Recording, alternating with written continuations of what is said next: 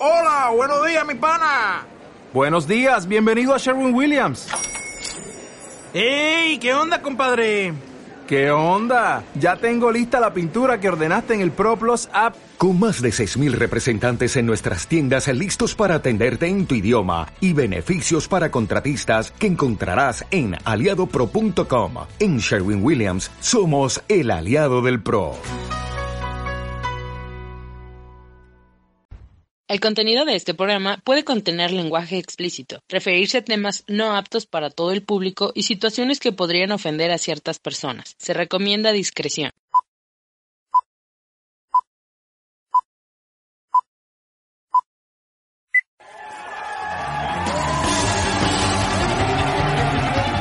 Sin miedo a vivir.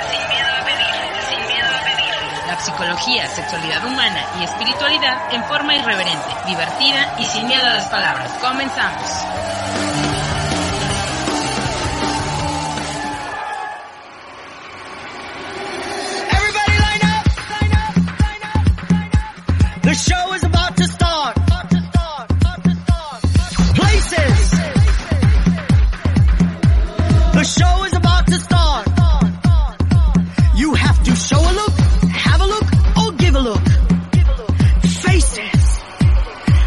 Beautiful. No one ugly allowed.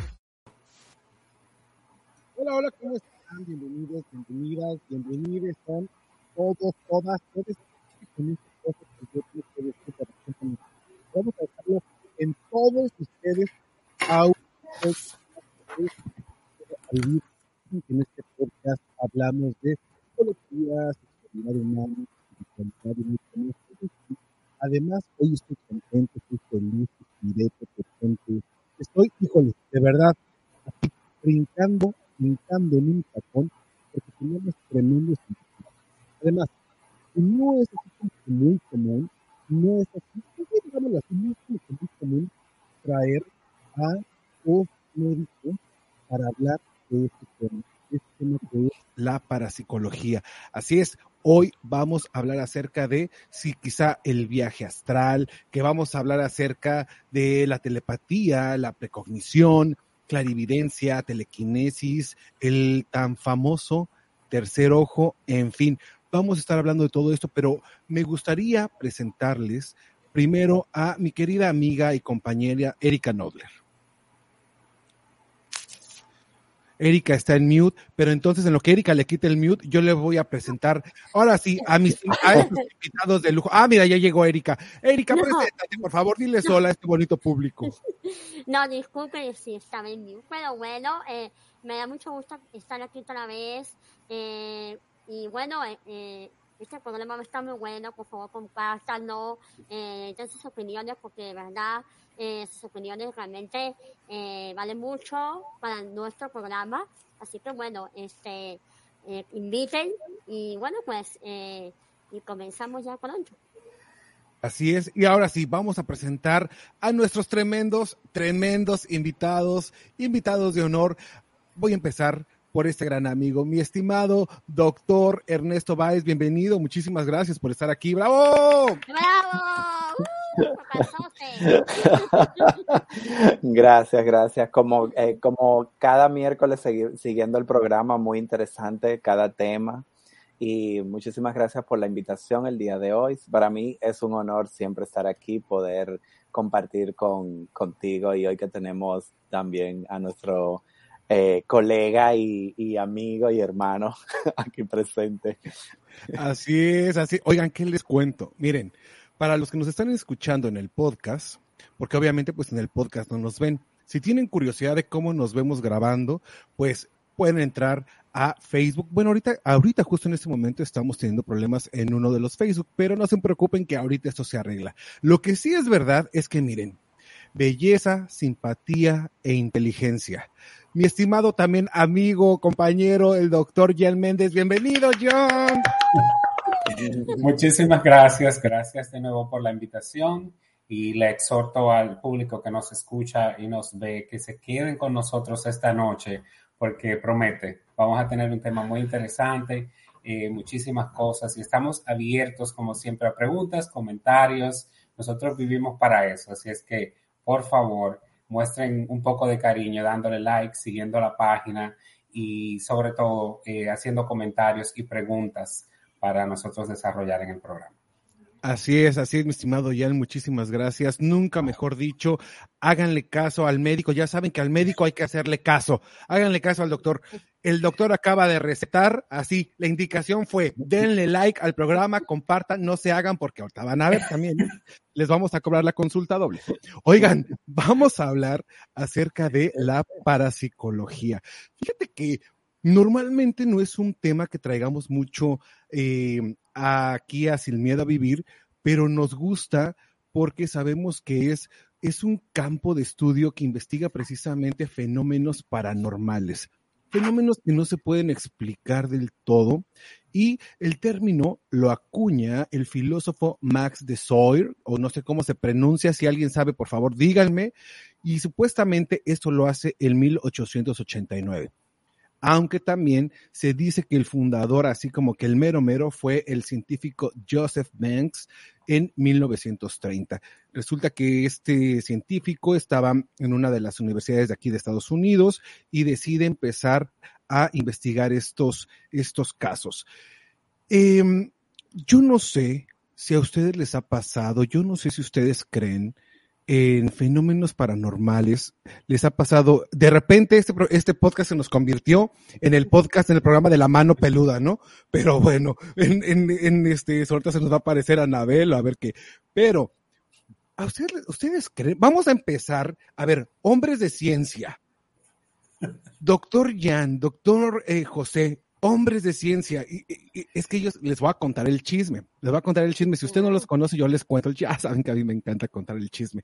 Ellos así, bien metidos en estudios, investigaciones aquí en Boston, y, y de repente son divulgadores científicos también. Y en fin, les puedo contar muchas cosas.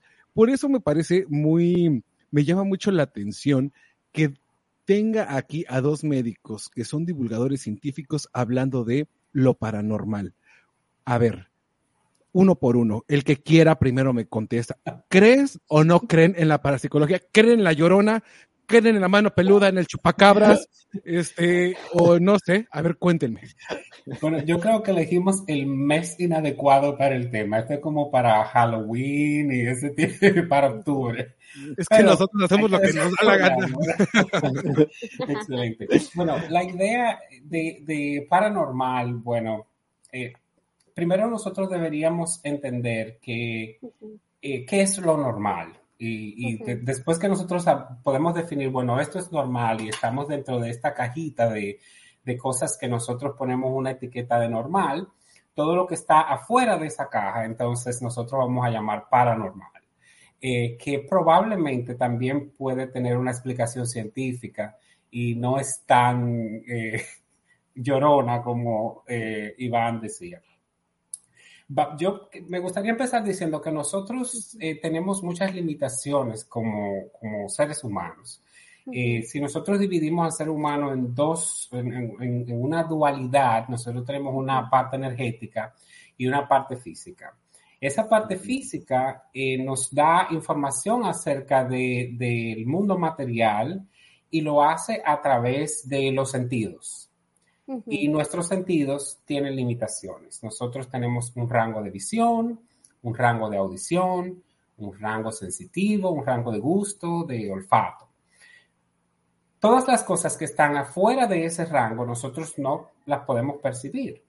Entonces, yo diría que esas son cosas paranormales, porque están afuera de esa caja que nosotros hemos puesto la etiqueta de normal. hay cosas que nosotros no podemos ver, hay cosas que nosotros no podemos sentir, oler, eh, en sentido general no podemos percibir. Todas esas cosas yo las voy a clasificar dentro de paranormales no significa que no tienen una explicación científica, no significa que no son parte del universo como lo conocemos, eh, sí son, pero eh, no son percibidas eh, tan fácilmente porque escapan del rango que los sentidos pueden percibir. Puedo, sí, me gustaría agregar, Jan, que eh, en el mundo animal, aunque nosotros pertenecemos al mundo animal, lo que para nosotros los seres humanos se conoce como paranormal, o se entiende que es paranormal porque nuestros sentidos no lo pueden percibir, pues vemos que en el, en el mundo animal otros animales sí pueden percibirlo. Por ejemplo, nosotros no podemos percibir eh, un sonido altos decibeles, eh, pero los peces se comunican con este tipo de sonidos. Eh, o sea, muchas veces cuando hay catástrofes, los animales se trasladan de un lugar a otro porque pueden sentir, pueden percibir lo que está pasando y, nosotros los seres humanos, quizás porque estamos, estamos eh, enfocados en otras cosas o estamos muy ocupados y no nos dedicamos el tiempo para, para eh, desarrollar esa capacidad y, y que además también, como tú dices, tenemos la limitación. Pero eh, en cierta manera se puede, se puede desarrollar un poquito pues, siendo más mindful eh, de lo que hablábamos la otra vez, que hablábamos de mindfulness y todo eso. podemos desarrollar ciertas capacidades que nosotros ya poseemos, pero que no, no, la, no la tenemos eh, bien desarrollada. Y, y, ya otros animales sí lo, sí lo tienen. O sea que lo que se ve como paranormal, sí, sí existe ahí. Para nosotros es, es algo que es para, pero científicamente se puede explicar. Exacto, yo diría que más que desarrollar, eh, eh, todos los órganos que nosotros tenemos eh, van, si no lo usamos, se van a atrofiar, se van, van a perder su función. Y es lo que pasa con, con, nuestros sentidos. Nosotros quizás pudiéramos desarrollar o, o, no desarrollar, porque vamos a decir, entrenar nuestros sentidos a volver al origen para lo que fueron creados. Eh, muchos de nuestros órganos, como no lo estamos utilizando constantemente, pues han perdido su función, pero pudieran eh, recuperar la función. Eh, si una persona predice, bueno, yo pienso que hoy va a llover, por decir algo, pudiera verse como algo paranormal o ella adivinó que iba a llover, pero quizás esa persona simplemente está siguiendo lo que su intuición, que es un sentido, eh, le está diciendo. Y así van a haber muchísimas otras cosas que nosotros consideramos como paranormales, que en realidad eh, tienen una explicación científica. Ahora bien, yo me imagino que lo que Iván estaba tratando de, eh, introducir era algo un poquito más allá y quizás hablar de eventos que han pasado que no tienen explicación eh, científica, eh, pero de nuevo están las mismas limitaciones. Inclusive nuestra ciencia está limitada a lo que nosotros podemos percibir. No podemos crear nada, no podemos crear una teoría siquiera eh, completamente elaborada de cosas que, que, escapan nuestra mente, que están totalmente fuera del alcance de, de nuestros sentidos. Nosotros sí, podemos especular. Eh, yo puedo decir, bueno, yo estimo que hay un millón de estrellas, pero es un estimado porque yo realmente no puedo ver cuando yo cuando pasa de esas mil estrellas, ¿qué hay más allá? Yo puedo imaginarme, puedo especular, puedo decir que muchas cosas. Ahora, eh, nosotros, eh, el asunto de las habilidades sobrenaturales, de, mundos espirituales, no es nada nuevo. Nosotros desde el principio de los tiempos, eh, a cualquier cosa que nosotros no le encontramos explicación, nosotros le vamos a dar un origen divino. Si los rayos, yo no sé de dónde vienen, yo voy a decir que hay un Dios que tira rayos por una nube. O sea, nosotros siempre vamos a buscar una explicación eh, sobrenatural a los fenómenos que no podemos comprender. Y después que lo comprendemos, entonces dijimos, ok, esa gente de ese tiempo eran tan tontas que no sabían que, que eso, que, cuál era el verdadero origen de ese fenómeno. Asimismo, muchas cosas que nosotros hoy consideramos como sobrenaturales, los fantasmas, las experiencias después de la muerte y todo eso, quizás en algún momento van a tener eh, una explicación científica que por ahora nosotros no conocemos, pero no significa que no existe, sino que aún no se ha eh, desarrollado. Sí, sabes que eh, yo quería mencionar, hace unos años yo eh, escuché una historia eh, de una persona que se llamaba, una, una señora colombiana, que ella era, eh, no sé si era dentista o era odontóloga, ella se llamaba Gloria Polo, se llamaba su nombre, eh, y ella, eh, lo que sucedió fue que ella, fue, ella había como un relámpago y el relámpago le cayó a ella. Entonces cuando ella, ella le cayó, ella pues se, se quemó toda, estuvo en coma, estuvo en, en tener la vida muerte y ella dice que, bueno, que cuando ella estaba en esa situación, que ella supuestamente pensaba que ella estaba ya muerta, ella eh, experimentó eh, que ella estaba ya en, otro, en otra vida. Primero que ella se vio, eh, vio todo su cuerpo, eh, como estaba, y también ella eh, empezó a hablar que ella había estado primero en el, primero en el cielo, y después que ella, ella se fue al purgatorio, y después estuvo en el infierno, y que ella, eh, y, y explicó su experiencia de cómo ella eh, trató, eh, o sea, cómo escuchaba oraciones de diferentes personas que estaban en vida y para que ella pueda eh, eh, salvarse, ¿no? Y finalmente ella res- eh, resucitó, o sea, ella eh, sobrevivió. Pero mi pregunta es, ¿eso tiene algo que ver con eh, la situación en la que ella estaba? Que ella estaba, eh, le estaban dando medicamentos eh, y medicamentos para el dolor y todos estos medicamentos que le daban a las personas que están entre la vida y la muerte. Puede ser una consecuencia de eso, eh, este tipo de experiencia, o es realmente algo que eso sucede, que a lo mejor las personas están muriendo y, y ven eh, este tipo, tener este tipo de experiencias.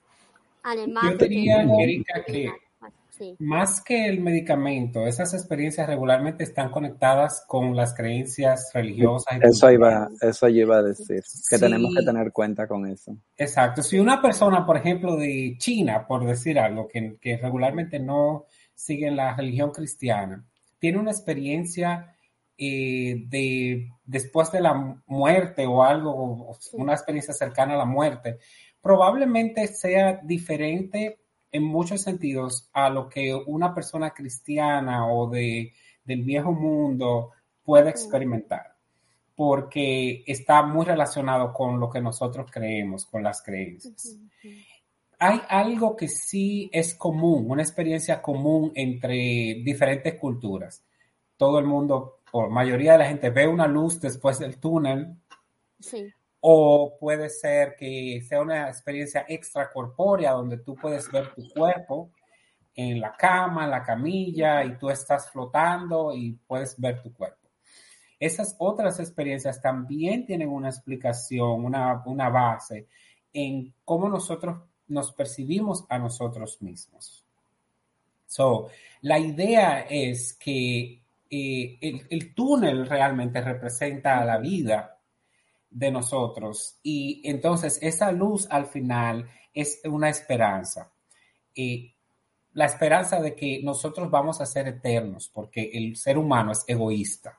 El ser humano no, no, no quiere admitir o no quiere entender que nosotros, como otros animales y plantas y como toda la materia, nos vamos a transformar y vamos a, a nuestra materia, nuestra energía va a ser usada para otra cosa, reciclar. Nosotros no entendemos eso, entonces nosotros vamos a, bus- a- a generar en el cerebro la idea de que, y no ahora, eh, desde el principio de los tiempos, desde de que nosotros somos eternos. Y hay algo más, después de que el ser humano se muere, hay algo más. Es, es, eso es esa luz después de ese túnel. Otra vida, otra oportunidad. Que no hay es- ninguna explicación científica ni prueba de que eso existe, pero es un a- a- arraigamiento del ser humano, una, una herramienta evolutiva del ser humano, de nuestro cerebro primitivo, que no acepta al final.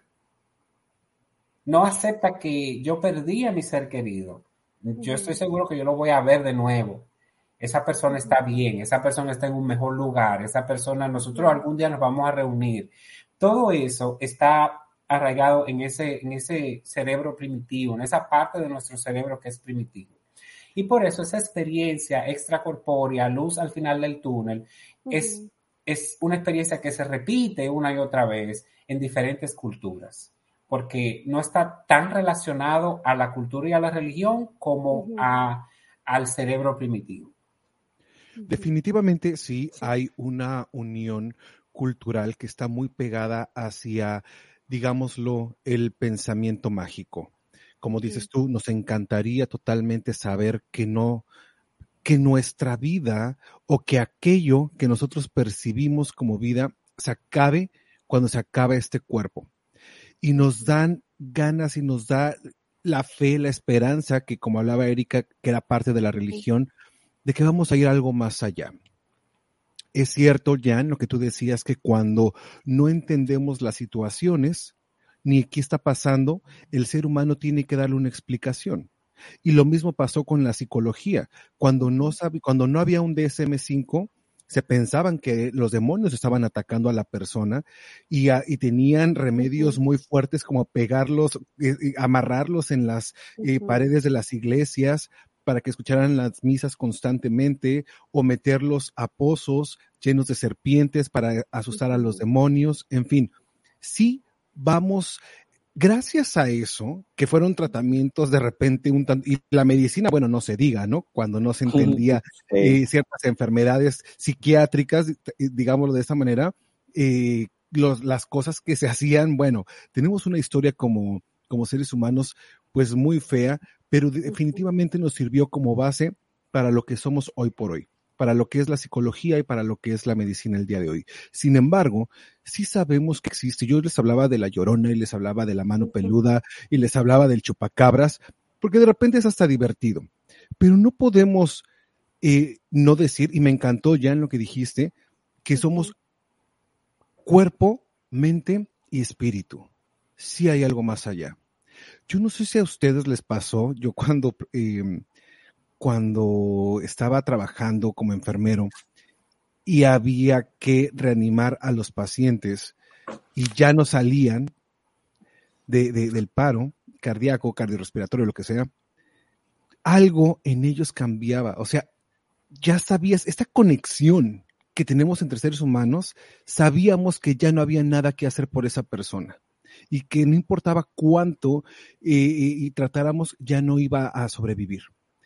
Pero se sentía, o por lo menos yo la percibí, percibí esta energía, esta energía que de repente también estás con alguien a un lado y dices, híjole, eh, siento, te siento pesado, hijo, ¿qué traes? ¿A dónde te fuiste a meter?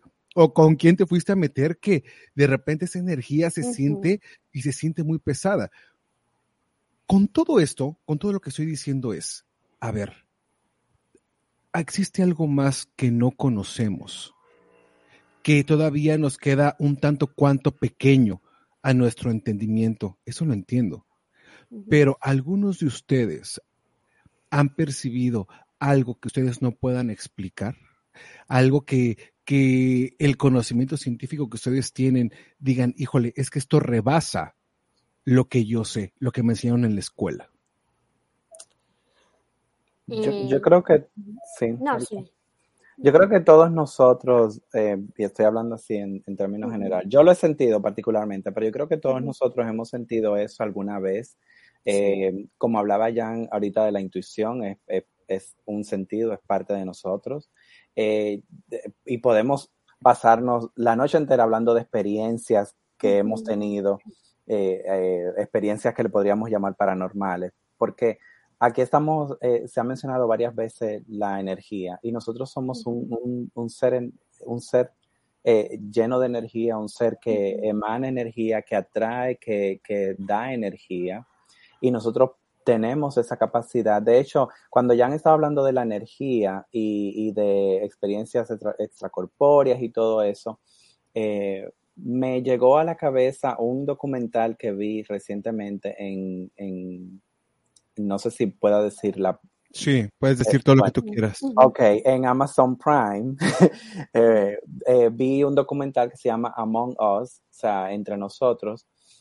y, en este documental se, se, hablan, se habla de historias reales, se hablan de, de, de experimentos, de research que se estuvieron haciendo con personas, como nosotros le llamamos, personas con quizás esa capacidad más desarrollada, pero también se usaron, se son grupo, se usaron grupos control, que eran las personas, vamos a decir, común y corriente, que nunca habían experimentado ningún tipo de, de situaciones así de, de, de energía, ni de intuición, ni nada de eso. Y el estudio eh, fue detenido, obviamente por, por potencias aquí en Estados Unidos, porque entendieron que nosotros los seres humanos tenemos esa capacidad para desarrollar ese tipo de, de, de, de energía que tenemos, ese tipo, o sea, es una capacidad. Y es como dice Jan, está, está ahí dormida, no se le está dando uso, pero sí hay estrategias, hay técnicas y los que estén interesados en este tema pueden ir a, a Amazon Prime y cuando busquen este, este documental que te habla de, de evidencia, personas que con, simplemente con, con la energía eh, de tocar algo pudieron eh, eh, incluso modificar un poquito la secuencia del ADN y todo eso. Es un, es un, un, un documental súper interesante. O sea, recomiendo a las personas que estén interesadas en este tema a Ujú. ver el documental y a través de ese documental también eh, hay otros que aparecen eh, como sugerencias. Fíjate que ahorita me hiciste acordar. Us, ah, ahorita me hiciste recordar que vi también un documental, desafortunadamente no recuerdo el nombre de este, donde dicen que la CIA o el FBI, no recuerdo bien, ya libera documentos donde utilizaron a personas que hicieron como viajes astrales y empezaron a hacerlo dándoles eh, información en un sobre. Y en el so- y en este sobre, la persona para que supieran que, para que supiera esta agencia que las personas estaban diciendo la verdad, les dijeron que qué había dentro del sobre. Era una fotografía de un planeta y la persona describe, o las personas que hicieron los viajes astrales, eh, empiezan a explicar la, la fotografía. La agencia les dice, ¿sabes qué? Muévete tantos grados al norte, ahora muévete al sur, dime qué hay ahí, entra por este lado, qué es lo que estás viendo, y esa agencia los empieza a guiar. Estamos Tiempo- hablando del mismo documental. Estamos Es hablando del mismo. Sí, es Among Ok. Us. Es un documental y es súper interesante. Ahora, Eh, dime Ellos tú, no lo ven como, como viaje astral. Ellos eh, tiene otro nombre. Ellos lo ven como ah, visión eh, remotely. Es como visión remota y ellos lo utilizaban estas personas. Pero da, da, da también un poco de miedo y, y no tratando de, inter- tratando de interrumpirte. es- da miedo y por eso para- pararon todo el proyecto y, y- y detuvieron los fondos y eso. Porque muchas de esas personas pudieron descubrir lugares estratégicos de, o sea, estamos hablando de guerra, incluyendo Rusia y es, o sea, lugares, eh, eh, zonas militares estratégicas y, do- y leer documentos que estaban, que, eran clasificados eh, como privados, incluso documentos que tenía acceso solamente el presidente y, y- y- y ciertas personas alrededor de él. Y estas personas tuvieron, pudieron, tuvieron la capacidad de poder decir lo que había en esos documentos y dónde estaban esos lugares ubicados. eh, ¿ustedes qué piensan? No sé, me gustaría su opinión profesional de si creen ustedes que todos los seres humanos tendríamos la capacidad de desarrollar estas habilidades. Y con esta pregunta me gustaría también traer un poquito a la mesa lo que Nirvana solía decir, que en la Biblia y en el estudio todo este teológico que ella tenía, decía que éramos dioses y que no nos dábamos cuenta del potencial que teníamos. Dentro del área de la psicología y la psiquiatría les puedo decir que estamos todavía en pañales en cuanto al estudio eh, del cerebro, en cuanto al estudio de la mente, la conexión que tenemos entre los seres humanos. Pero con todo esto que sabemos a nivel científico que nos falta mucho todavía descubrir estas conexiones, ¿creen que todos los seres humanos podríamos desarrollar este potencial de poder ir hacia el futuro, descubrir, eh, José, lo que tú estabas diciendo? ¿Podemos los seres humanos hacerlo? Según estudios, sí. y estoy hablando con base científica, según estudios, eh, se puede hacer, pero igual con práctica. Es como ir a tomar un examen, tú tienes que leer, tienes que estudiar, tienes que memorizar, tienes que, o sea, desarrollar eso. O sea, con estudios sí se puede hacer. Y por ¿Qué nos eso, impide hacerlo? Porque el ser humano él, él no lo hace. Porque no estamos enfocados en eso. A nosotros se nos bombardea cada día de, de cosas muchas veces sin sentido. Eh, la tecnología, el, de los, las redes sociales, la, o sea, tenemos muchas cosas alrededor que nos están impidiendo, incluso el diario vivir. Eh, tú estás, tú sal, te levantas en la mañana, sales al trabajo, duras ocho horas trabajando, eh, luego llegas a la casa súper cansado, eh, tienes que hacer cena, tienes que ir a buscar a los niños, tienes cosas que atender en la casa, problemas familiares, estrés, o sea, simplemente no tenemos el tiempo para sentarnos y, y dedicarnos un momento a nosotros mismos y decir, déjame respirar profundo, déjame pensar, tratar de limpiar mi mente. Es imposible, estamos todo el tiempo pensando. Esto es una necesidad. Me, eh, eh, me gustaría hacerle esta pregunta a Jan. ¿Esto que está diciendo José es la necesidad del ser humano o nosotros en, es que dicen que merecemos la extinción en la raza humana, pero ¿es la, una necesidad o nosotros mismos nos pusimos, o nosotros mismos nos pusimos esto como parte de la preocupación? La, la, cara que tiene Jan, la gente que no nos está viendo. Ok, so, yo voy, yo estoy escuchando sus opiniones y todo, y en mi mente yo estoy eh, formulando mi, mi, hipótesis y mis ideas. Yo, lo primero que yo quisiera decir es que eh, es muy gracioso cómo nosotros, eh, los seres humanos, siempre pensamos que nosotros somos superiores y que nosotros somos individuales. Tu pregunta fue, ¿pueden algunos humanos desarrollar esta energía y otros no desarrollarla, creando una separación entre los que pueden y los que no pueden? Nosotros tenemos que entender que nosotros somos primero energía, ¿ok? Uh -huh. Y no hay espacios vacíos entre la energía. Nosotros somos todos uno. Nosotros creamos la ilusión de la individualidad y la separación, nosotros mismos. Es solamente una ilusión creada por la limitación de nuestros propios sentidos. Vemos espacios vacíos donde no los hay. Todos esos espacios que están vacíos están llenos. Y nosotros estamos interconectados. Todo lo que yo pueda lograr, tú lo puedes lograr y todo el mundo lo puede lograr porque nosotros somos exactamente una sola cosa. No hay espacios vacíos, es una interconexión entre nosotros. Y como decía José, hay factores en el ambiente que nos están impulsando a creer cada día más en esa separación, la separación de los que pueden, los que no pueden, los que tienen, los que no tienen, los blancos, los negros, los amarillos, los azules. Nosotros somos primero energía. Y esa energía con intención se convierte en materia. Uh. Y la materia, como yo dije al principio, es lo que nosotros podemos percibir con nuestros ojos, que, que son sumamente limitados, porque nosotros tenemos un rango de visión que, que va desde el límite del infrarrojo al límite del ultravioleta y todo lo que está por abajo y todo lo que está por encima no lo podemos ver, técnicamente somos ciegos. Lo que oímos, 20 a 20 mil decibeles.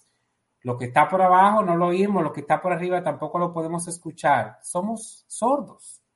Nosotros realmente estamos sumamente limitados por la materia que nuestra intención creó. Cuando nosotros entendamos que la materia fue simplemente creada por la intención de esa energía, que nosotros no somos entes individuales, entonces podemos desarrollar muchas otras cosas más. Ok, ¿cómo podríamos entonces, bueno, me surge una, una, una pregunta primero. Cuando dices que no hay espacios vacíos, ¿qué hay en esos espacios que nosotros creemos vacíos? ¿Qué es lo que hay ahí? So, si, si yo me pongo, por poner un ejemplo, yo me pongo al lado de Erika, ¿verdad? Ella es una persona individual y yo soy otra persona. ¿Qué nos está separando a nosotros dos? Que el aire, entonces ese espacio no está vacío. Está lleno de moléculas de oxígeno, de nitrógeno, de, de, de sodio, de, de todo no, no está vacío, no hay espacios vacíos entre Erika y yo. Estamos conectados. Y con base en esto es, todos somos como un mismo ente funcional. Sí. Cuando, cuando Jan estaba explicando eso, me, hasta se me, como uno dice, se me enchinó la piel. Porque es, es exactamente lo mismo. Cuando yo hablé ahorita de que una persona solamente con, mirar un, líquido donde había un contenido de ADN y, tocar sus manos y cerrar sus ojos y, no hacer ni siquiera entre los dedos, solamente por, por fuera del envase, pone sus manos, cierra sus ojos y se concentra y, la, y cambia toda la, la, base de, del ADN. O sea, nosotros estamos hablando, estaban, estaban presentando un, rango en la, en la, computadora, leyeron el ADN antes de que esa persona la tocara. Ella se, se conoce mundialmente como una healer, como una persona sanadora, ella sana con sus manos. Entonces, luego que ella hace eso, lo, lo cuentan de nuevo, los, los meten en la computadora y se ve cómo cambia el ADN. Entonces, ellos estaban hablando cuando, cuando eh, estaban dando, porque hay clases, hay conferencias donde las personas interesadas en este tema van eh, y hay, eh, hay clases para entrenar a estas personas, o sea, a todo el que quiera ir. Y estaban hablando de lo mismo. Nosotros somos todos conectados, o sea, nosotros tenemos la capacidad de, de claro, tendríamos que tomar, yo, yo mismo dije, yo tendría que tomar muchísimas clases para lograr eso, de, poder comunicarme con, con, por ejemplo, con Jan, que está en, en el otro lado de, de, la casa y yo estoy aquí, pero incluso poderme comunicar con Iván, que queda a casi una hora de distancia. Pero, perdón, José, que te voy a interrumpir, pero la conexión sí pasa y la comunicación sí pasa. Lo que pasa es que no es una comunicación verbal. Mm, no es que tú lo vas a escuchar diciéndote algo en el oído. La comunicación pasa. Yo no sé si a ustedes les ha pasado que hay gente que dice, tu energía es contagiosa. Cuando yo estoy al lado tuyo, yo me siento feliz. Aunque tú no hables nada. O sea, de, inmediatamente tú entraste a la habitación yo me siento feliz, yo me siento menos estresado. Emma, ¿tú crees que te una cosa? Tu energía es curadora. Y yo no sé si a ustedes le ha pasado algo similar. A mí me pasó con Iván hace poco. ¿Y qué sucede? Es, nos estamos comunicando. Hubo una conexión, déjenme les digo que estábamos, hubo una conexión donde se me borró el tiempo, se me borró todo, ¿eh? Todo. Es verdad. Y no estábamos ni siquiera juntos, era simplemente hablando, o sea. Y siempre hemos tenido una buena conexión, además, creo, José. Oigan, los voy a interrumpir un poquito porque sí me interesaría mucho eh, preguntarle a Erika. A ver, voy a, contextualizar. José, el doctor José y el doctor Jan dicen que todos estamos unidos y que no hay entre los que pueden y no pueden, o el que tienen el regalo o no sino que todos podemos porque somos un mismo ente. Lo que pasa es que nos vemos como seres individuales y lo que tenemos que hacer es vernos como un todo, es decir, como un solo organismo donde cada uno debería o, puede tener eh, funciones muy específicas, pero eh, al final un solo organismo. Estamos, como tú dijiste, muy individualizados. Pero, ¿qué pasaría, Erika? ¿Tú qué crees que pasaría si tuviéramos todos eh, el mismo poder, por ejemplo, de, telepatía, de precognición, de clarividencia. Imaginémonos un mundo donde todos, es que yo, ya, ya, me imaginé como que sí me gusta, pero híjole, donde todos tuviéramos el poder de la telequinesis. Para algunas personas que no están familiarizados con el, con el concepto es manipular objetos con la mente. Con la mente. Es decir, híjole, yo, Como yo soy de- Grey. Sí, yo soy de los que, oye, ya que vas por allá, pásame esto, no seas gacho, no seas gacha, este, es, ay, toca un cafecito, ah, prepárame un Yo soy de esos. ¿Cómo sería, Erika, un mundo donde todos tenemos el poder de la telequinesis? Estás en el mute, mana. Eh, creo que sería un mundo completamente loco, fuera de lo normal, porque yo creo que las personas, eh, obviamente, tendrías mucho control en todo lo que tú estás haciendo. Controlar a una persona de lejos, quitarle las cosas, mover sus cosas y todo lo demás. Como dice, por ejemplo, eso sería, por ejemplo, pues estamos hablando ¿no? de esas experiencias donde hay eh, supuestamente lugares donde están como encantados, donde hay gente que siente que se mueven cosas, ¿no? Que tocan cosas, que entonces realmente eso sería, si eso realmente asusta, yo creo que en ese momento que alguien estuviera moviendo tus cosas sería realmente algo muy, muy, muy fuerte. Entonces, imagínate. Pero también, por ejemplo, tenemos es- esa, esta experiencia donde nosotros ya eh, mismo, eh, de una manera, mm, eh, podemos hacer que las personas eh, hacer cosas con nosotros, ¿no?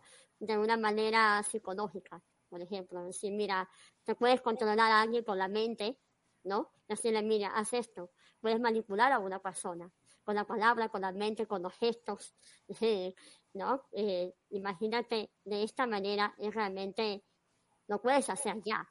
O sea, puedes controlar de esa forma a las personas. Pero imagínate que sea una, que lo puedas hacer como, ese- ¿te acuerdas de la, de la, de la película de E.T.? ¿No? ¿Te acuerdas Ujú. de E.T. que movía cosas, ¿no? Y que con la mente movía, movía objetos así. Realmente sería algo completamente eh, incontrolable. La gente no se podría llevar bien, se pelearían todo el tiempo. Oigan, ¿quién, Abusarían, es lo que dice. Abusarían. ¿Quién lo diría que se pudiera hacer el amor por telepatía? De noche y de día, de noche y de día. Así va la canción. Eh, ¿Hacer el amor por telepatía les gustaría? ¿A quién, ¿A quién le estarían haciendo el amor ahorita? A ver, los que me están Ah, escuchando, ¿a van en el carro, van en el, en el, no sé, están en la oficina, cualquier, no sé en dónde están. La, la telepatía, la comunicación de mente a mente, pero iríamos más allá, ¿no? Iríamos a las sensaciones, a agarrarle eh, el cuerpo, a sentir. Hay veces que nos tenemos que separar del amor de la vida porque nos tenemos que cambiar de país o porque vivimos lejos y tenemos que decirle adiós. Pero, ¿a quién le estarían haciendo el amor ahorita? A, a, pues sí, ¿a quién le estarían haciendo el amor? Eh, José, eh, Jan, Erika, ¿lo harían si tuvieran la oportunidad? Pues claro. Bueno, por yo diría que ya eso casi como que no. I mean, tú puedes hacer una videollamada y tener una videollamada íntima o enviar un video masturbándose. No, no, no, pero una cosa es ver, o sea, estamos utilizando el sentido de la vista. La, la, la, la telepatía es sentirlo así, cierra tus ojos y estás en el chaca, chaca, chaca, chaca, chaca, y no, o sea, imagínate, y, y, y te estás moviendo y todo. ¿Lo harían? ¿Se atreverían? Si se puede hacer, yo lo haría. Sería como un tipo de mindfulness, ¿no? Si se puede hacer, si se puede hacer, se hace. Yo, yo, yo sí conozco del, eh, o he escuchado del sexo tántrico, pero, pero así Sí, como pero que el sexo tántrico es más una es más conexión entre dos exacto, cuerpos y te conoces, eh, pero pero están ya ahí. como que yo estoy allá y tú estás acá y como que ah, no, sería interesante. Ahora, O quizás lo hacemos ya, porque a veces uno tiene su- unos sueños que son como sueños vividos, los sueños, los lucid dreams, y es como, es como estar ahí, cuando viene a ver lo hacemos y no nos damos cuenta. José, tú y yo que somos viudos y, y no, no tienes que contestarlo, ¿verdad? Solamente imagínalo y la gente que está escuchándonos también. Nosotros que somos viudos, si pudiéramos hacerle el amor a la persona que ya no está acá, ¿te atreverías? Tú que me estás escuchando, ¿te atreverías? Necrofilia. No, no sería necrofilia porque la necrofilia es al cadáver. Eso es el cadáver. Eso es el cadáver. Yo estoy hablando a la mente de la, a la mente de la persona, a la esencia. Claro. ¿Se atreverían? A ver, ustedes que no están viudos, Erika y, y, y, y, Jan, ¿se atreverían a hacer el amor a, a un ente que ya no está, pero que está en esencia? Yo creo, que, no, lo haría por, mí.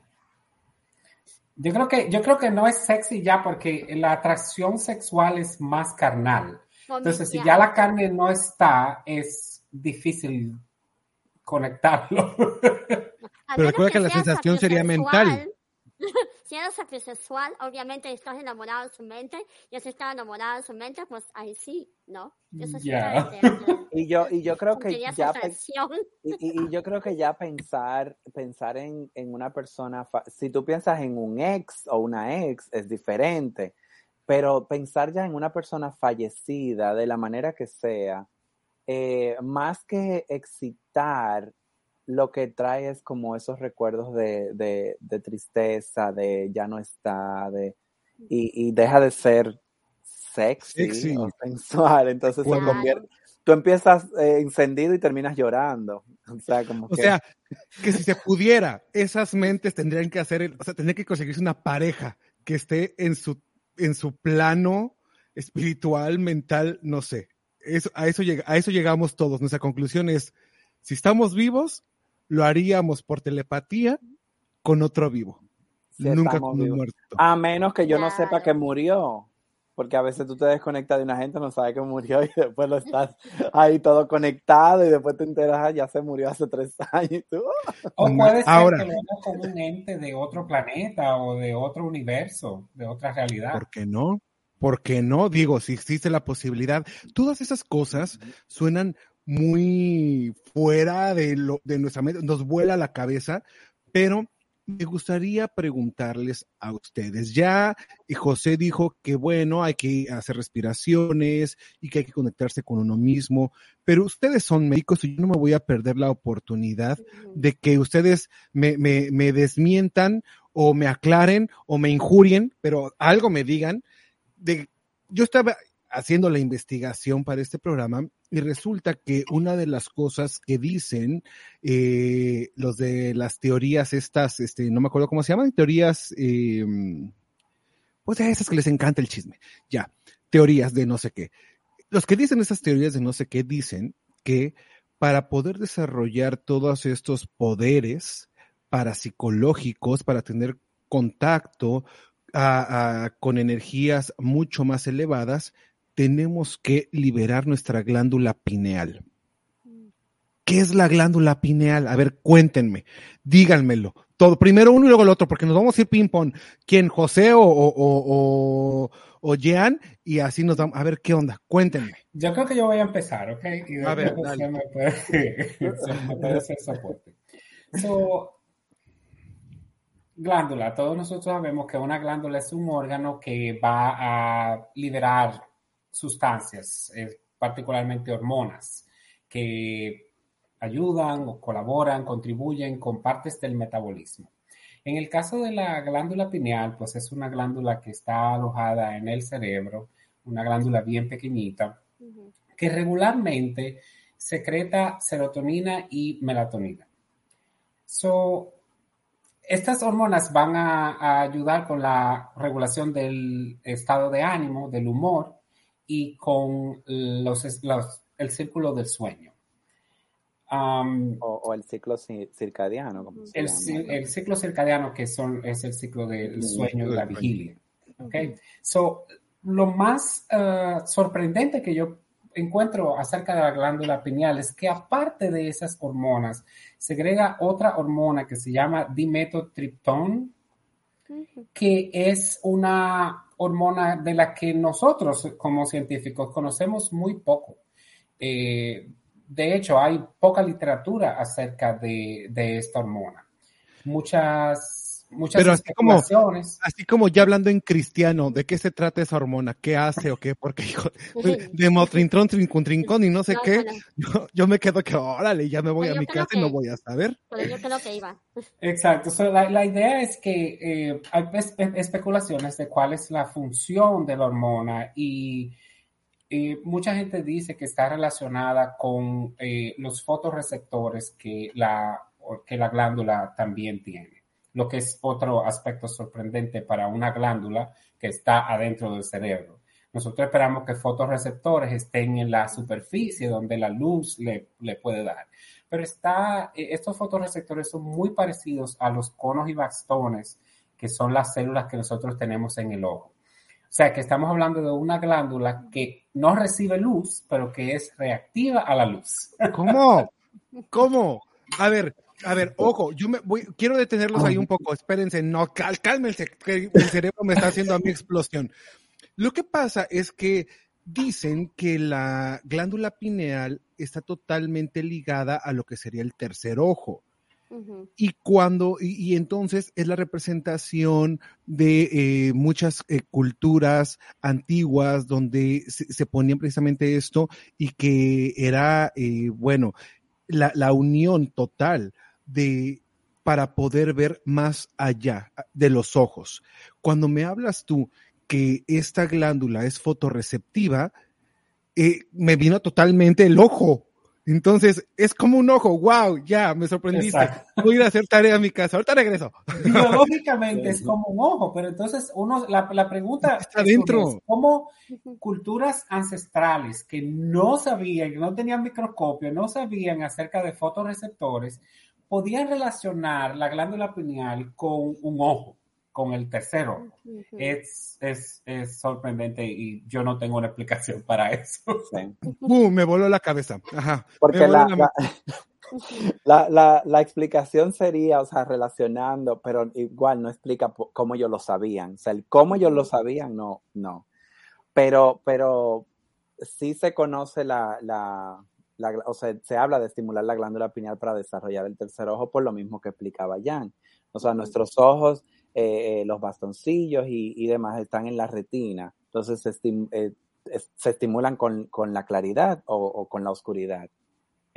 Van a, o sea, el, el sistema nervioso central va a, a estimular estos órganos, va, entonces, va de- a- prácticamente a decirle a la glándula pineal, ok, tienes que estimularme los ojos para que, eh, porque necesitan melatonina. Entonces, la melatonina, dependiendo de la claridad, de la oscuridad, va a ser más, va a ser menos.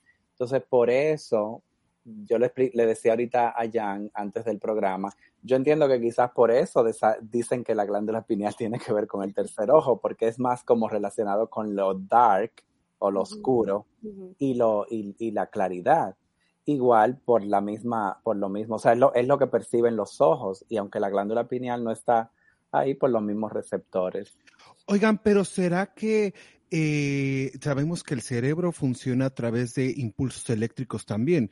¿Podría haber la posibilidad de que este ojo o esta glándula estuviera recibiendo esta posible energía y, y por eso es que sea fotorreceptiva?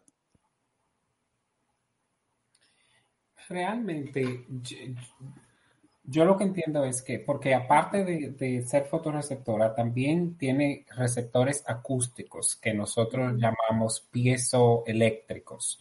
So, es como si, si una onda de sonido puede estimular una corriente eléctrica en la glándula pineal.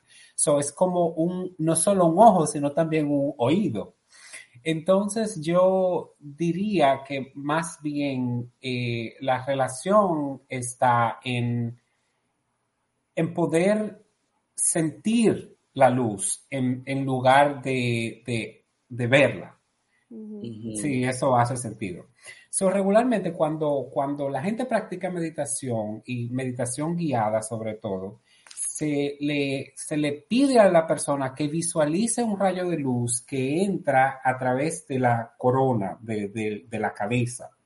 So, no a través de los ojos, sino a través de- del centro de tu cabeza arriba porque no es eh, la parte física y visual de la luz, sino otro aspecto de la luz que nosotros no podemos ver. La luz So- como energía. Exacto. Y sabemos que la luz tiene, tiene eh, es dual. So, es no solamente eh, partícula, también es una onda. So, es onda partícula. So, no necesariamente tiene que ser visualizada. Puede ser que la onda pueda llegar directamente a, y estimular eh, los fotorreceptores. Pero eso es una teoría. Yo no sé de eso. Ok, a ver, entonces, otra vez contextualizando.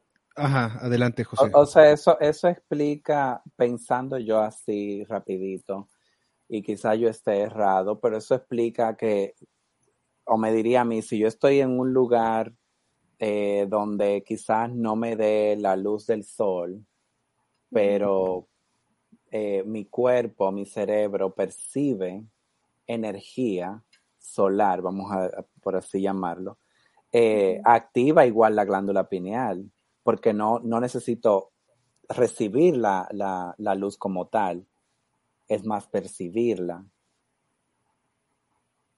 A ver, yo en algún momento aquí en el programa he hecho este ejercicio de limón. Para los que no sepan el limón, el ejercicio del limón es que te imagines el limón y cómo sabe y entonces tu cuerpo empieza a tener reacciones. Lo, lo estuve platicando contigo, José, hace un par de días. El cerebro, nuestro cuerpo realmente no sabe si estamos recibiendo el jugo del limón o no, pero estamos, el hecho de imaginarlo, nuestro cuerpo está reaccionando y empezamos a salivar.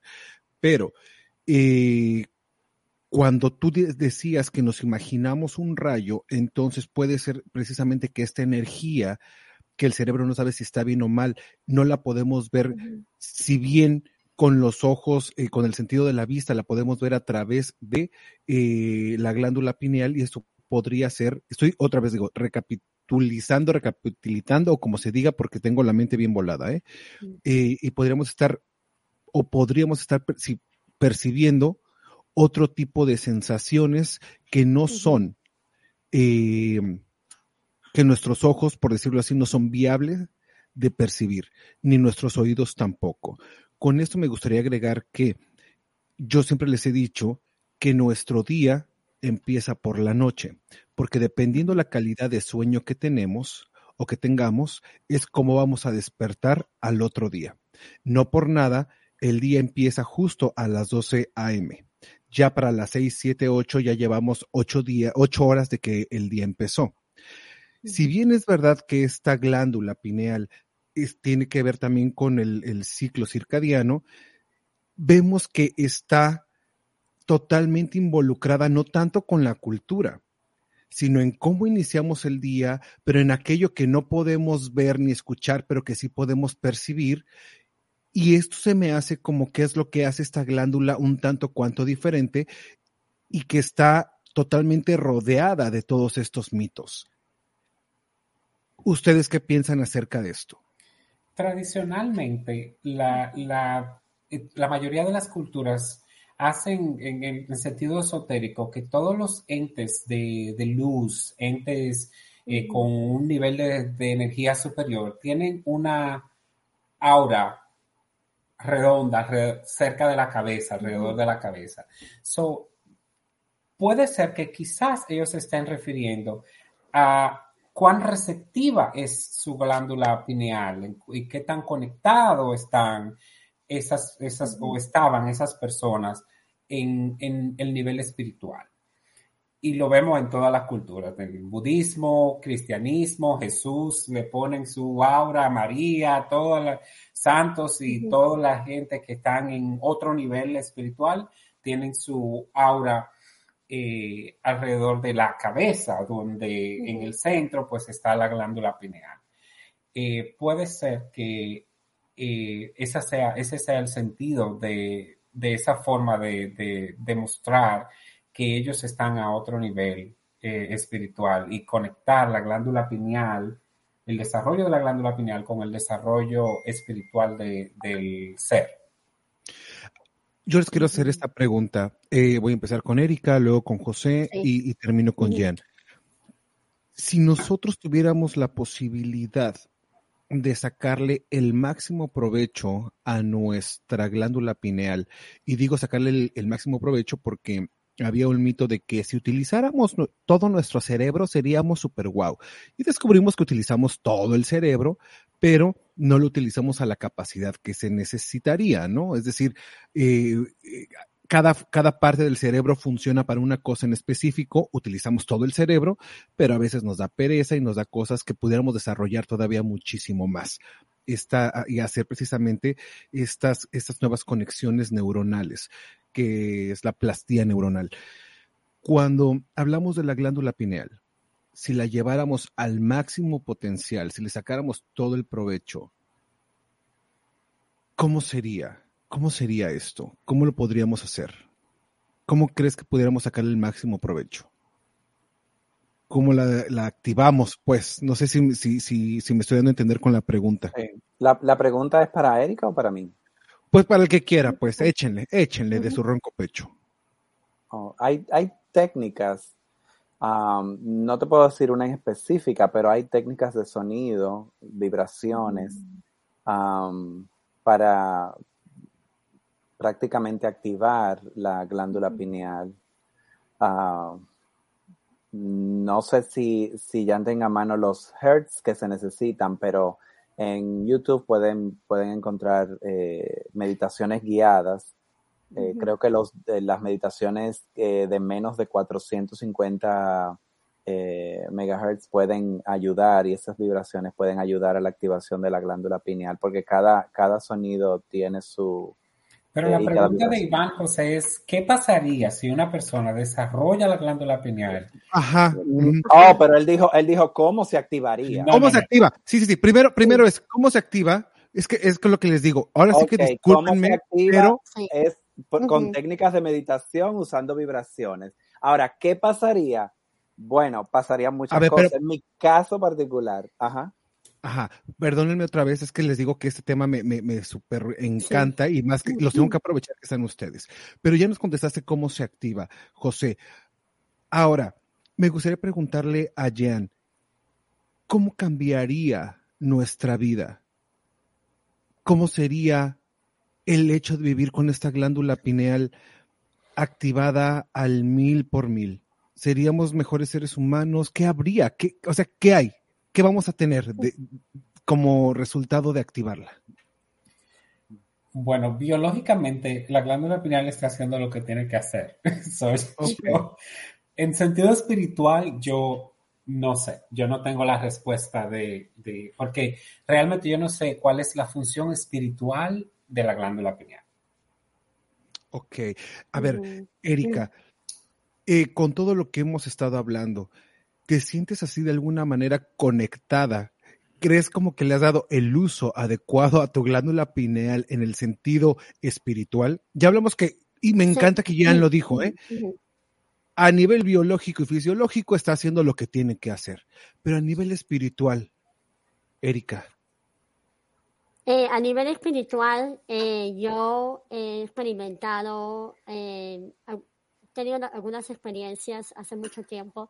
Eh, yo era, eh, yo iba a unos grupos espirituales donde yo eh, es- estuve en conexión con mucha oración y mucha meditación, pero más oración.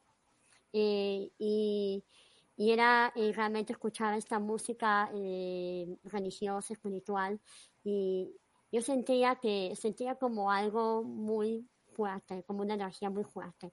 Eh, sentía algo eh, que realmente eh, era como una conexión, eh, más que todo como eh, ¿qué te puedo decir? Sentía como algo muy, muy fuerte dentro de, de mí, espiritualmente.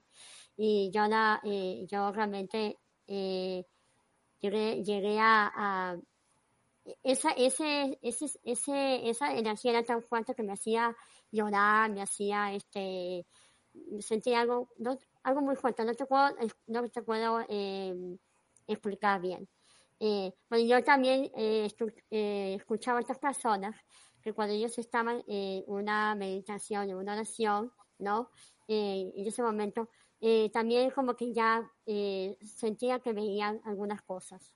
No sé, o tenían, no veían cosas espiritualmente, tenían como ciertas visiones. Ahora yo no sé si eso realmente es, eh, es algo real o no, porque yo nunca experimenté esto, ¿no? Pero sí experimenté algo muy fuerte, muy fuerte.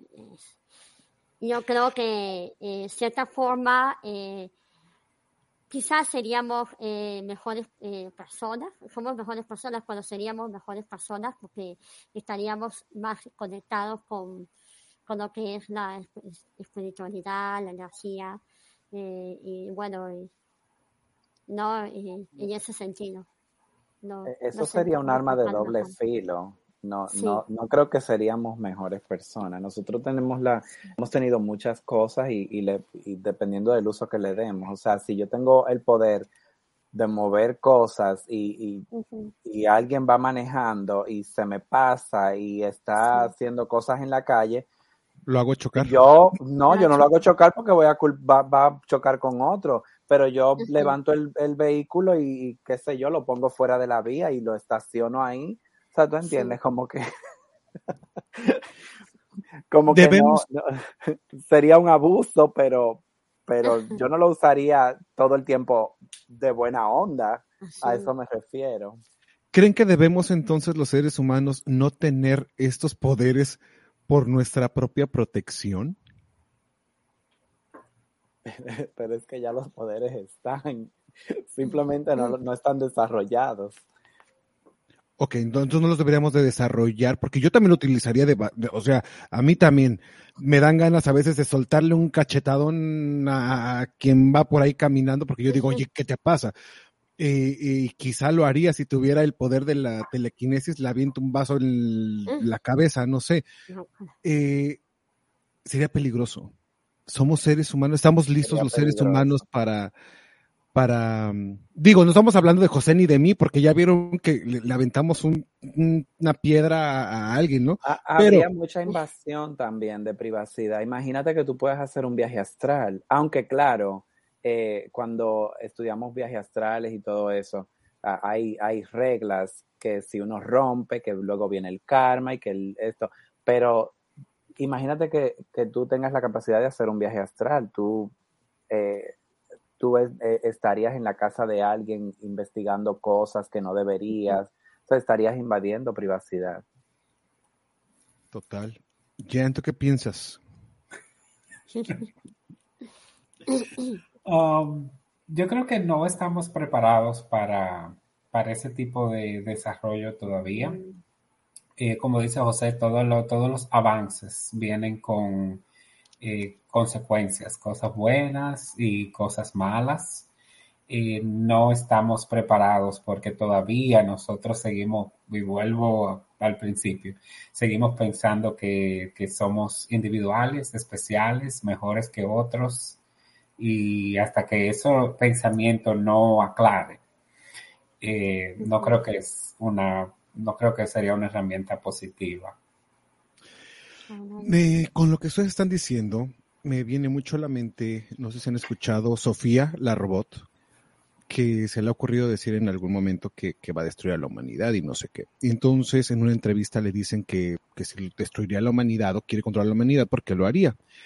Y, le, y ella responde que, porque es como, dice, yo soy como la luna. No tengo vida propia, no tengo luz propia. Brillo por la luz de ustedes. Es decir, todo lo que ustedes, yo estoy capacitada para aprender de ustedes. Lo bueno o lo malo que haga, lo voy a aprender de ustedes. Si en algún momento tengo que controlarlo, palabras más, palabras menos, es pues porque lo aprendí de ustedes. Y regresamos, lamentablemente, al primer punto, Jean, José, Erika, regresamos a donde empezamos la plática. Somos tan egoístas y vemos por nosotros que de repente no hacemos, nos hacemos daño nosotros mismos y le hacemos daño al resto de la humanidad. Porque si existe este efecto de a veces piensas que nadie te ve o que nadie te escucha, pero tú sueltas una palabra, una acción y le perjudica a muchos, a demasiados. Iván, Porque- tú sabes que ahora, ahora que tú dices eso, a mí me gusta pensar que el, el planeta, nosotros, todos, animales, plantas y todo el mundo, eh, nosotros somos como un solo organismo, ¿verdad? Yo, imagínate tu propio cuerpo. So, tú tienes neuronas que son diferentes de las células rojas de tu sangre, que son diferentes de las células de la piel, pero todas esas células son parte de un cuerpo. ¿Ok? Ellas pueden pensar que son diferentes, tienen funciones diferentes, tienen habilidades diferentes, pero, diferentes. pero al final Formas, son parte del cuerpo. Y algunas son más imprescindibles que otras, eso es verdad, pero todas esas células son una unidad, un conjunto, forman un organismo. Nosotros, los humanos, algunos somos negros, algunos somos blancos, algunos somos amarillos, chiquitos o altos, eh, diferentes físicamente, que es toda una ilusión, pero somos parte de un solo organismo, como esas células. Imagínense ustedes, gente bonita, público que me está escuchando, lo que está diciendo Jan, es como si de repente la serotonina le dijera a los glóbulos rojos, pues yo doy felicidad, y los glóbulos rojos, pues yo compongo la sangre y soy más, y que todos empezaran a pelear. ¿Saben qué le pasaría a nuestro hermoso cuerpo, este, este botecito que Dios nos dio? No más imagínense que todo su cuerpo entrara en choque y en guerra por ver quién es el mejor. Híjole, y los ojos, no, pues yo puedo ver, y los oídos, no, pues yo, y la glándula pineal, pues yo soy más famosa, ¿no? Entonces así, o sea, harta cosa bien bonita o bien fea, no sé.